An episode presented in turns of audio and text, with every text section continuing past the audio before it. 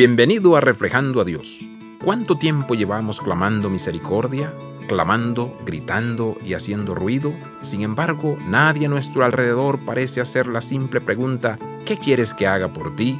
De hecho, muchos nos han reprendido, nos dijo que nos calláramos. Jesús ve directamente a nuestro corazón y se detiene para hacer la pregunta obvia y candente que otros descuidan o resisten. Cuando finalmente tengamos esa audiencia íntima con Jesús, vayamos al grano. Jesús, quiero ver. Todos anhelamos escuchar a Jesús decir, tu fe te ha sanado. Para recibir esa respuesta, nuestras solicitudes no solo deben ser específicas, sino que nuestro corazón debe ser puro. En Marcos 10:36 Jesús le hizo a Santiago y a Juan la misma pregunta, ¿qué quieres que haga por ti? Estos discípulos estaban perdidos en una ambición egoísta.